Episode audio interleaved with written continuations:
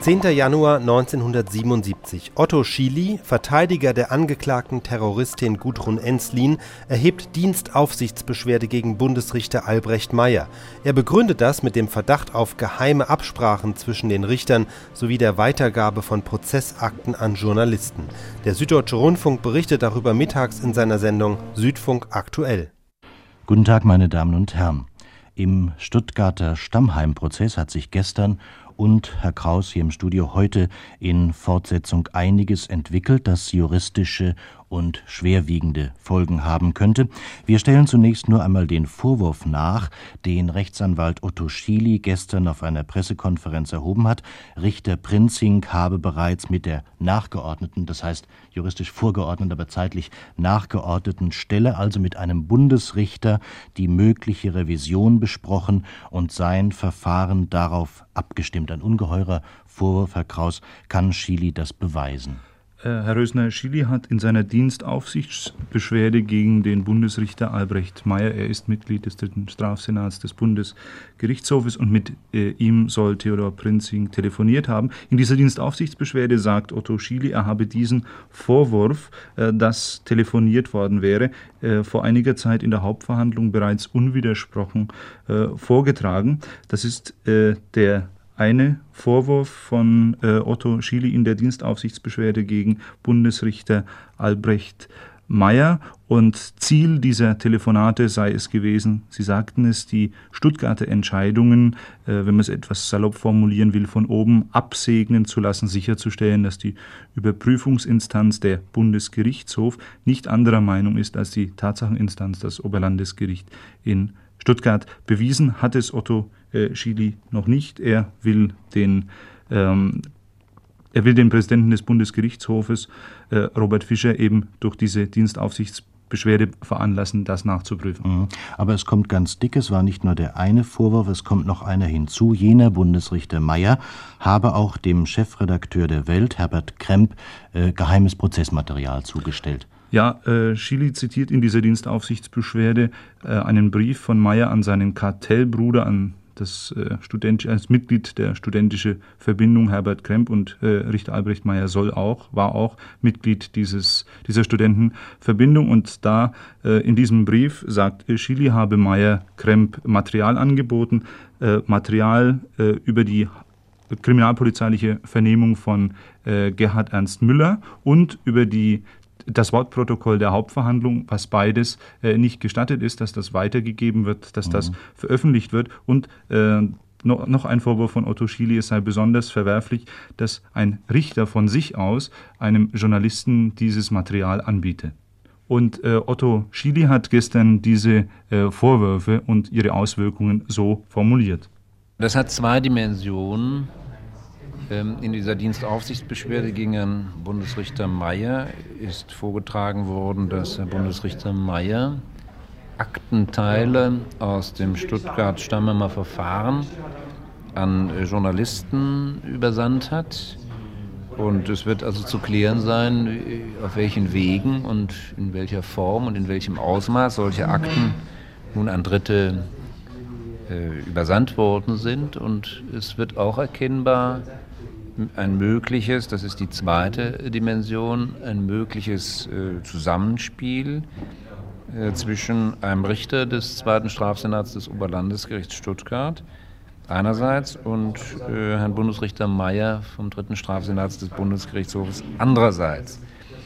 Äh, ohne dass wir da heute irgendwelche abschließenden Feststellungen treffen können, haben sich also in dieser Richtung bestimmte Verdachtsgründe ergeben und es versteht sich wohl von selbst, dass wenn hier entweder eine Beeinflussung durch einen Revisionsrichter stattgefunden hat in Richtung des Stuttgarter Gerichts oder umgekehrt eine Beeinflussung vom Stuttgarter Gericht an in Richtung des äh, Bundesgerichtshofes als Revisionsinstanz, dass das einer umfassenden und rückhaltlosen Aufklärung bedarf, da dadurch natürlich in ganz wesentlichem, in ganz wesentlicher Weise die, der Grundsatz des Fair Trial äh, beeinträchtigt worden sein könnte.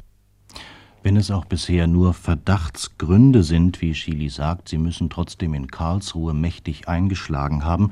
Meine Frage deshalb an unseren Kollegen Erhard Becker in Karlsruhe. Wie tief kann dieser Bundesrichter Meyer möglicherweise befangen sein und welche Auswirkungen hätte das für ihn? Ja, das ist im Augenblick noch nicht klar zu sagen, Herr Rösner. Die Stimmung im Bundesgerichtshof ist natürlich nicht die allerbeste. Man kann das auch noch ganz anderes ausdrücken. Die äh, Aktion von Herrn Schily gestern kam hier in Karlsruhe völlig überraschend. Die Dienstaufsichtsbeschwerde ist heute Morgen eingegangen. Der private Brief, den Herr Richter Meyer an seinen äh, Kartellfreund Kremp geschrieben hat, ist heute in einer großen überregionalen Zeitung weitgehend abgedruckt mit einer oder zwei Auslassungen kann dort nachgelesen werden. Der Bundesgerichtshof gibt jetzt noch keine Stellungnahme dazu ab, zumal ja noch nicht mal klar ist, wie weit nun also äh, richterliche Geheimnisse preisgegeben worden sind, wie weit das Disziplinar etwa geregelt werden könnte. Richter sollen ja unabhängig sein, deshalb unterstehen sie nicht der Disziplinargewalt ihres Gerichtspräsidenten, sondern gegebenenfalls hätte das Dienstgericht des Bundes sich damit zu beschäftigen. Daher wäre die Einleitungsbehörde der Generalbundesanwalt gegebenenfalls auf einen Hinweis aus dem Bundesjustizministerium. Ich möchte nur sagen,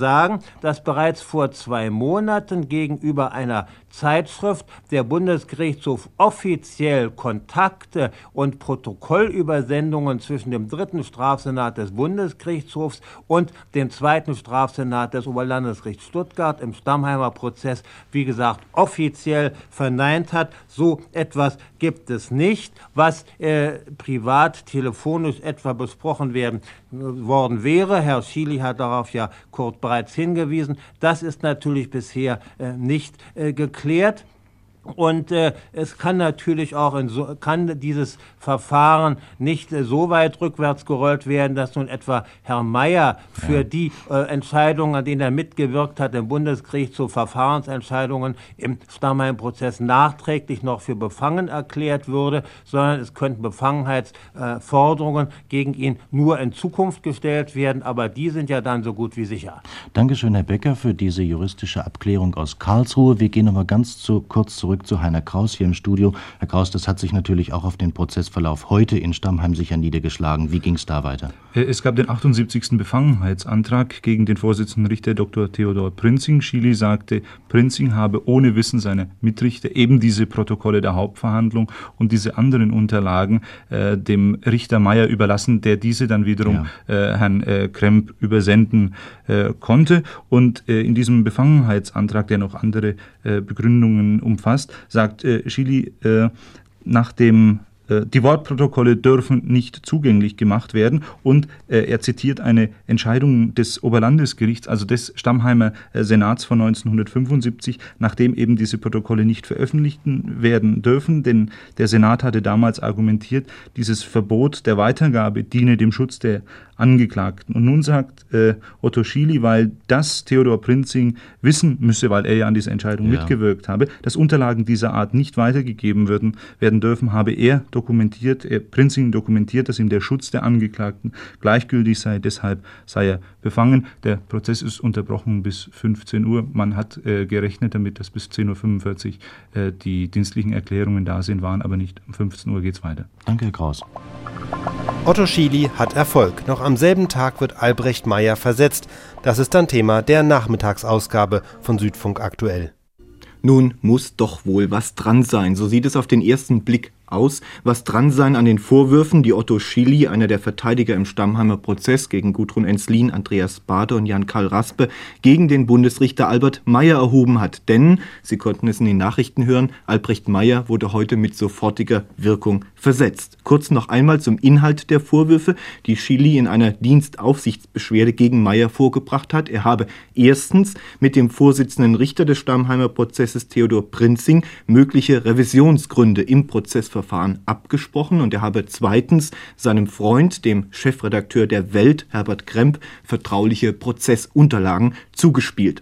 Damit steht nun der Stammheimer Prozess, nachdem es wochenlang dort relativ ruhig zuging, wieder im Blickpunkt des öffentlichen Interesses. Aber, Herr Kraus, bevor wir auf den heutigen Prozesstag eingehen, sprechen wir doch noch einmal über die gestern von Chili angekündigte Dienstaufsichtsbeschwerde gegen Meyer. Die spielte sich außerhalb, äußerlich gesehen außerhalb des Prozesses ab, aber sie hat natürlich mit dem weiteren Verlauf des Prozesses was zu tun.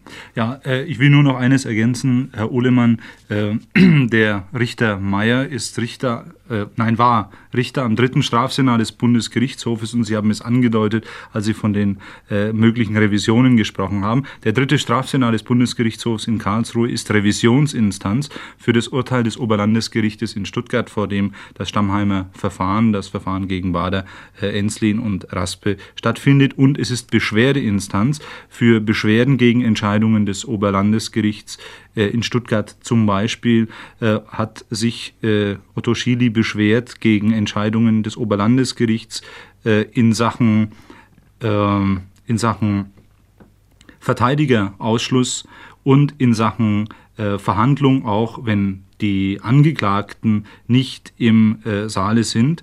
Äh, an diesen äh, Entscheidungen hat Albrecht Meyer mitgewirkt und deswegen hat diese hat dieser Verdacht, dieser Vorwurf des Telefongesprächs von Prinzing äh, mit Albrecht Meyer äh, eine gewisse, ja, in Anführungszeichen, äh, Pikanterie. Und das Zweite äh, ist, Richter Meyer soll von sich aus dem äh, Chefredakteur Herbert Kremp, dem Chefredakteur der Welt, seinem Kartellbruder, also dem äh, Menschen, der in der gleichen studentischen Verbindung wie Meyer gewesen war, vertrauliche Protokolle mindestens Protokolle, die nicht für die Öffentlichkeit bestimmt waren, angeboten haben und ihm gesagt haben, äh, lieber Herbert, äh, schreib doch mal einen Artikel.